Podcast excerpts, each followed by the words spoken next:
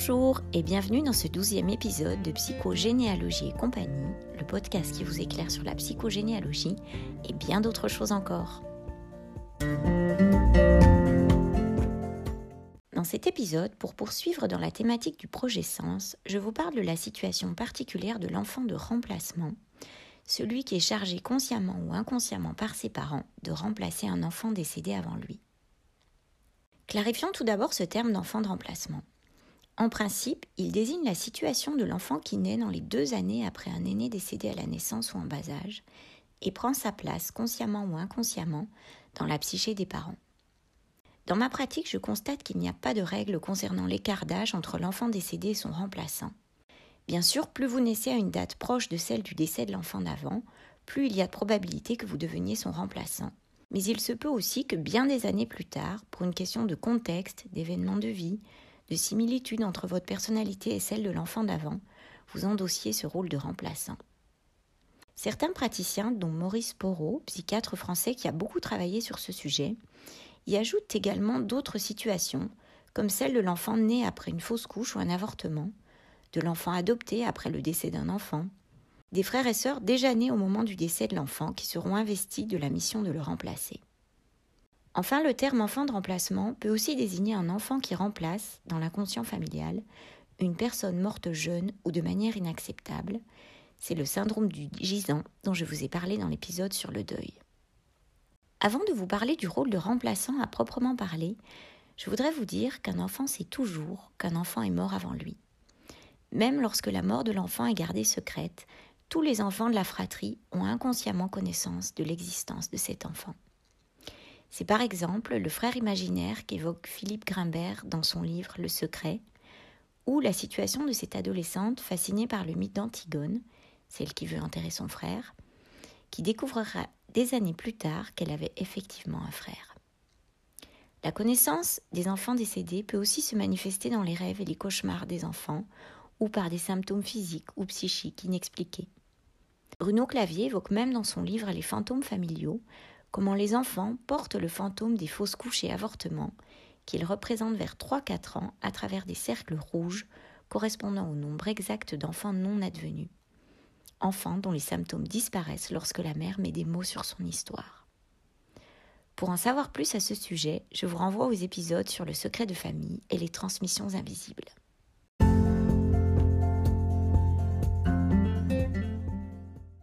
Alors comment se met en place cette fonction de remplacement?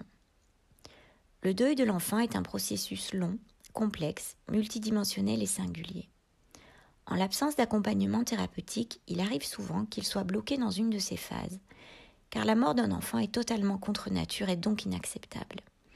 Et souvent s'y ajoute aussi un sentiment de culpabilité qui contribue à figer encore un peu plus le processus de deuil. L'enfant qui naît après l'enfant décédé pourra alors être chargé consciemment ou inconsciemment, comme je vous l'ai dit, par ses parents de remplacer son aîné décédé.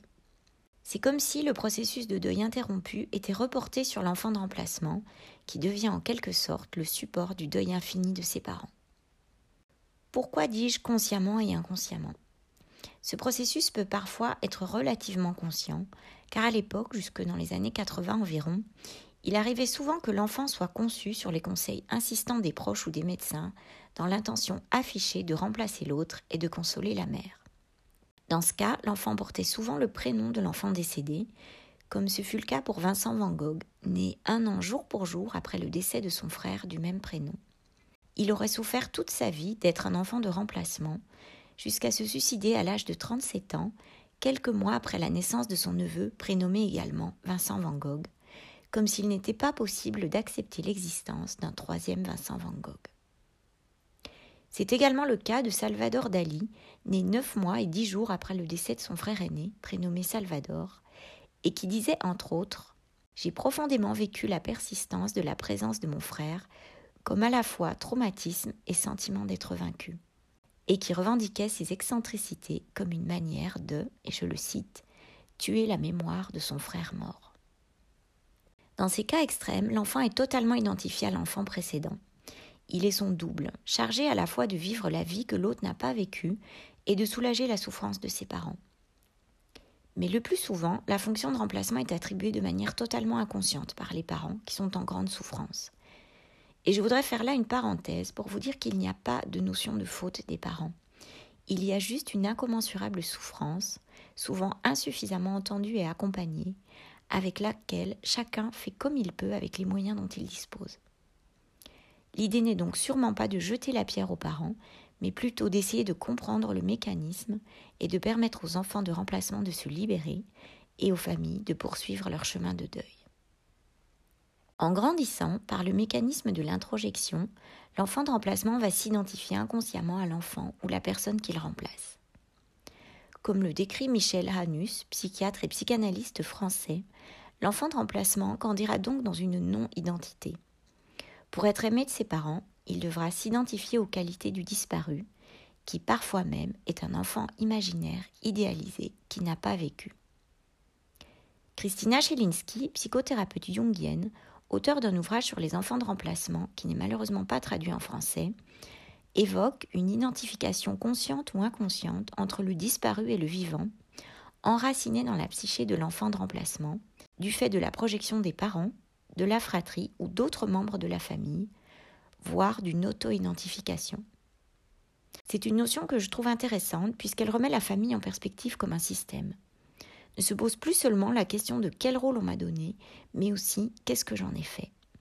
Et pour l'avoir moi-même vécu, je pense que ce mécanisme d'auto-identification de l'enfant au disparu, qui est mu par le souhait de guérir ses parents et d'obtenir leur amour, est un élément important à prendre en compte dans le travail thérapeutique. Il permet aussi de prendre de la hauteur pour comprendre que c'est une sorte de mécanique qui se met en place et qui est inhérente au fonctionnement même de la famille. En plus de cette mission qui lui est attribuée, l'enfant de remplacement est marqué par le deuil de l'enfant d'avant dès sa conception. La grossesse qui suit le décès d'un enfant mort in utero ou en bas âge se déroule bien évidemment dans des conditions particulières. La mère est plus anxieuse, traversée par des sentiments de culpabilité et des questionnements relatifs à sa capacité à être mère. Ces affects de la mère durant la grossesse impactent le fœtus qui capte toutes les émotions de sa maman. Une recherche menée par l'INSERM autour des enfants conçus après le décès d'un bébé de mort subite du nourrisson décrit même une grossesse vide d'objets, évoquant par ce terme l'incapacité de la mère à se représenter l'enfant imaginaire. La relation mère-enfant sera ensuite fortement impactée par ce deuil non fait. Il existe bien sûr une grande variabilité de situation, mais il est certain que le nourrisson sera traversé par les émotions de sa mère tristesse, colère, culpabilité, anxiété, qui impacteront son développement psycho-émotionnel. Cela peut aller dans le sens d'une mère trop anxieuse qui étouffe son enfant, n'écoute pas ses besoins et ne lui laisse pas la place pour forger sa propre personnalité. C'est ce que décrit le psychanalyste Didier Anzieux, né après une sœur disparue en bas âge, en parlant de son enfance. J'étais le second qu'il fallait d'autant plus surveiller et soigner pour le mettre à l'abri du destin malheureux qui avait frappé l'aîné. J'ai subi leur crainte de la répétition, il fallait à tout prix que je survive pour que mes géniteurs soient justifiés. La moindre indigestion, le plus petit courant d'air me menaçait. Cela me mettait dans une situation difficile, assez particulière. J'avais à remplacer une morte, or on ne me laissait pas vivre suffisamment. Ou à l'opposé, l'enfant peut se trouver avec une mère dépressive qui se désintéresse de lui et ne répond pas à ses besoins affectifs. Dans tous les cas, le nourrisson puis l'enfant absorbe les émotions de ses parents et s'y adapte en niant la plupart du temps ses propres besoins. Dans les cas les plus extrêmes, il peut être rejeté à la naissance ou mal aimé, notamment lorsque l'enfant destiné au remplacement n'est pas du sexe attendu. Ainsi qu'Amy Claudel, qui devait remplacer son frère mort, a été rejeté toute sa vie par sa mère, qui la surnommait l'usurpatrice. Vous l'aurez compris, l'enfant de remplacement est donc doublement impacté par la perte de l'enfant précédent. D'une part, son développement psychoaffectif est marqué par la dépression et la tristesse, conséquence directe du deuil non fait de ses parents, et d'autre part, il est chargé, plus ou moins consciemment, de remplacer l'autre, c'est-à-dire d'être un autre que lui-même pour être aimé de ses parents.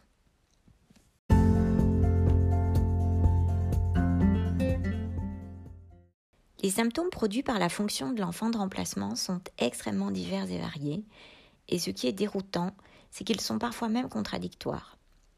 Ils sont plus ou moins prégnants en fonction du vécu de chacun. Selon Edith Goldbetter, psychothérapeute familiale belge, ces troubles peuvent apparaître ou s'intensifier lorsque l'enfant atteint l'âge du décès de l'enfant qu'il remplace. Mais ils peuvent se manifester à tout âge de la vie, y compris à un âge avancé. Ils peuvent également apparaître lors de passages de la vie qui perturbent l'identité, au moment de devenir parent ou lors de la crise de milieu de vie.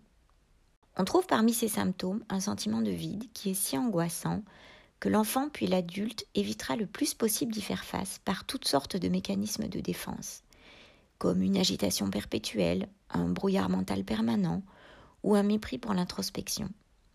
Ce sentiment pourra toutefois pour certains émerger lors d'une crise ou durant une thérapie avec une difficulté angoissante à répondre à la question Qui suis-je? Ce sentiment de vide peut parfois être remplacé par le sentiment d'être double, l'impression d'être à la fois soi-même et un autre en même temps, comme si la projection des parents se matérialisait sous forme d'une double identité, notamment lorsque l'enfant de remplacement n'est pas du même sexe que son aîné décédé. Maurice Porot a décrit également l'existence d'un sentiment de culpabilité, souvent rencontré chez les enfants de remplacement. Sentiment difficile à comprendre de prime abord, qu'il qualifie d'ailleurs de paradoxal, puisque ces enfants sont nés dans la majeure partie des cas après le décès de l'enfant qu'ils remplacent. Pour lui, ce sentiment de culpabilité est à la fois une projection de la culpabilité inévitablement éprouvée par les parents à la mort de leur enfant, mais se rapproche aussi de la culpabilité du survivant. L'enfant de remplacement ne serait pas né si l'autre n'était pas mort. Il existe donc un lien très fort entre la mort de l'un et la vie de l'autre, et c'est en effet quelque chose que j'entends souvent dans mes accompagnements. Pour l'inconscient, c'est comme si celui qui est vivant avait tué celui qui est mort. Cette culpabilité existentielle génère un sentiment d'illégitimité en tant qu'acteur de sa vie. Toute la place est laissée à l'autre dans les relations. L'autre passe toujours avant soi. On note aussi une fascination particulière pour la mort chez les enfants de remplacement, y compris à l'âge adulte. Ainsi, Dali avait une fascination pour le tableau L'Angélus de Millet, dans lequel on voit deux paysans se recueillir dans un champ et à leurs pieds un panier de pommes de terre. Dali reproduisit ce tableau plus d'une soixantaine de fois. Il était convaincu qu'au pied des deux paysans se trouvait un enfant mort. En 1963, il a convaincu le Louvre de faire la radiographie du tableau et on a en effet trouvé sous le panier la trace du dessin d'un petit cercueil qui avait été ensuite recouvert par le panier, Millet considérant sans doute que le sujet était finalement trop morbide. Autre conséquence possible de la fonction de remplacement, N'ayant pas pu créer sa propre identité, l'enfant de remplacement sera toujours en adaptation à ce que ses parents, puis la société attendra de lui. En s'efforçant de répondre aux attentes de ses parents, il s'efforcera d'être l'autre et se déconnectera totalement de ses propres besoins. Mission ardue que de ne pas être soi, encore plus lorsque l'autre enfant n'a jamais existé et qu'il lui faut alors ressembler à un enfant imaginaire idéalisé. Dans certains cas, cette hyperadaptation pourra mener à la mise en place d'une fausse personnalité. C'est le faux self décrit par le psychanalyste et pédiatre anglais Winnicott. Poussé à l'extrême, il est à l'origine de troubles psychotiques. C'est ce que décrit Marie Cardinal dans son livre Les mots pour le dire, dans lequel elle retrace les sept années de psychanalyse qui lui ont permis de sortir de crises d'angoisse et de métroragie invalidante. Elle évoque entre autres le décès à 11 mois de sa grande sœur, huit ans avant sa propre naissance, et raconte que sa mère lui a dit à plusieurs reprises combien elle voulait qu'elle remplace et ressemble à sa première fille, et comment elle l'a forcée, au mépris de la construction de sa propre identité, à rentrer dans le moule qu'elle avait prévu pour cette première fille. Comme les fées déposent des dons dans les berceaux des nouveau-nés princiers, ma mère m'avait octroyé à ma naissance la mort et la folie. Devenus adultes, ces enfants se trouveront souvent dans une hyperadaptation aux règles et aux normes. En principe, les enfants de remplacement sont des caméléons qui s'adaptent à tout type d'environnement. Ils sont discrets et savent se rendre transparents. Toujours polis, à l'heure, sans fausses notes, ils peuvent paraître lisses tant ils ont peur du rejet et sont en quête de perfection. Certains réagiront par un hyperdéveloppement de leurs capacités intellectuelles ou auront des difficultés à se connecter avec leurs émotions et sensations corporelles.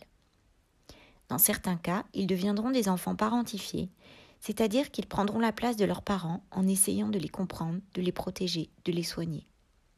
Mais à contrario, chez certains enfants, l'incapacité à se conforter aux attentes de leurs parents pourra se manifester par des troubles du comportement.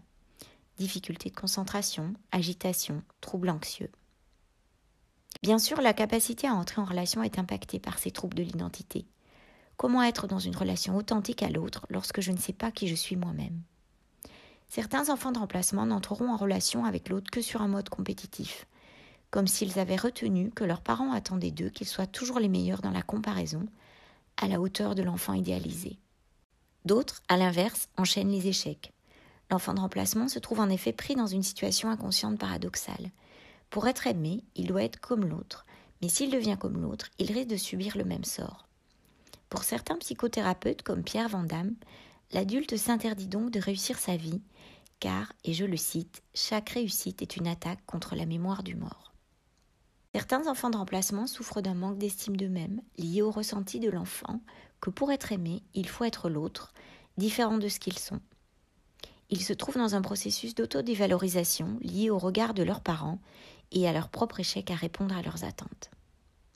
Cette liste des différents troubles que peut présenter un enfant de remplacement devenu adulte est bien sûr loin d'être exhaustive, d'autant qu'il est parfois très difficile de distinguer ce qui relève du processus de remplacement de ce qui relève d'une fragilité préexistante des parents ou du vécu propre de l'enfant.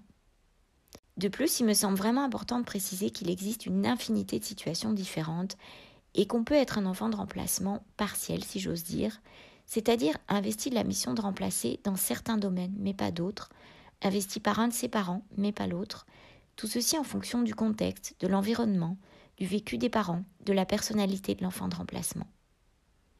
En tout état de cause, les perturbations dans la construction de leur identité vont avoir un impact sur leur capacité à choisir pour eux-mêmes.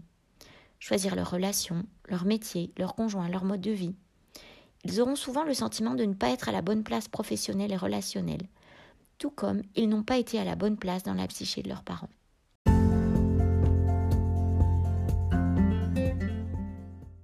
Alors si vous vous êtes reconnu, au moins partiellement, dans ce que je viens de dire, comment guérir?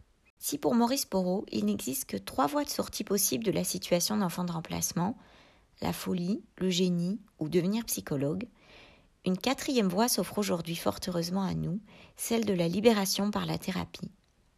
Cette libération de la fonction de remplacement est d'autant plus importante que des éléments du syndrome de l'enfant de remplacement peuvent être transmis de façon transgénérationnelle.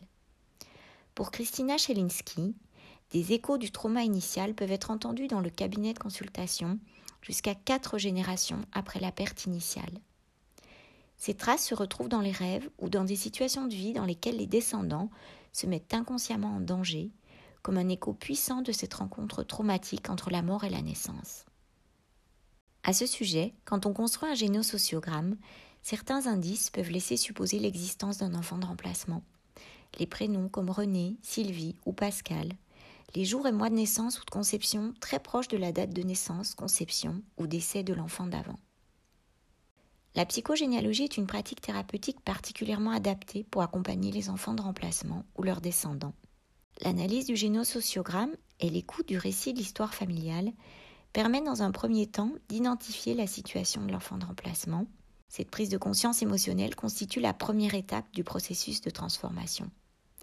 D'ailleurs, il n'est pas rare que les personnes que j'accompagne découvrent à l'occasion des recherches que je leur demande de faire qu'ils sont nés après un enfant décédé. Dans un deuxième temps, des actes symboliques de deuil et de libération des mémoires familiales permettent de se libérer des énergies négatives et des fantômes afin de se dégager de cette situation de remplacement ou de ces échos transgénérationnels. Enfin, l'accompagnement à révéler sa propre identité, à trouver en soi les traces de sa personnalité propre, à les consolider permet d'avancer sur le chemin de l'individuation. Si vous vous intéressez à ce sujet, je vous recommande le livre de Maurice Porot, L'enfant de remplacement, qui est très complet même s'il date un peu maintenant. Et je vous conseille également de regarder la conférence de Christina Chelinski dédiée à ce sujet que vous trouverez facilement sur Internet. Pour en savoir plus sur l'accompagnement que je propose à distance ou en cabinet, n'hésitez pas à consulter mon site internet sophieduverne.com. À bientôt! Si vous avez aimé ce podcast, dites-le avec des étoiles et abonnez-vous pour le recevoir dès sa sortie.